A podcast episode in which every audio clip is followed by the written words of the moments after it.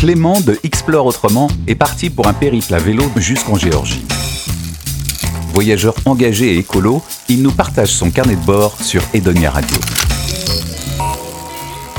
J'ai rejoint un petit village, celui de Folgarian El Frouli, où j'ai été accueilli, encore une fois, à bras ouverts par Francesco et Julia, qui m'ont soigné ma petite toux et qui ont été des hôtes incroyables. Franchement, encore merci pour tout.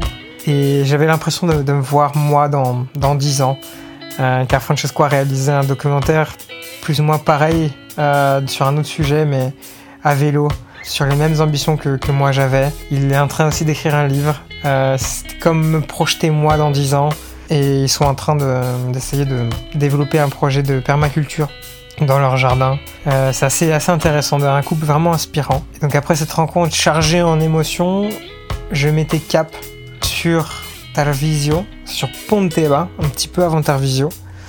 Donc à travers euh, les Alpes juvéniles, là ça commençait un petit peu à monter, mais doucement et sur une piste cyclable assez agréable. Euh, juste eu une petite euh, mésaventure, un tunnel fermé et un employé euh, qui m'a gueulé dessus comme pas possible en italien parce que j'avais pas respecté la fermeture du tunnel, sachant qu'il n'était pas vraiment fermé pour ma, ma défense.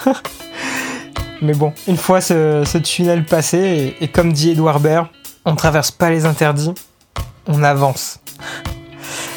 Et après avoir avancé, euh, je me suis donc rendu à Ponteba dans le début des Alpes juvéniles. Et ensuite, c'est en direction de la frontière slovène. Cette frontière tant attendue que je m'étais cap. Et ce, dans un paysage incroyable, en longeant toujours le Tagliamento, c'est cette magnifique rivière bordée de montagnes des deux côtés. C'est un paysage assez, assez incroyable, assez époustouflant. Restez à l'écoute de Edonia Radio pour connaître la suite du carnet de bord de Clément Tonneau et continuer le voyage sur ses réseaux sociaux et sur exploreautrement.com.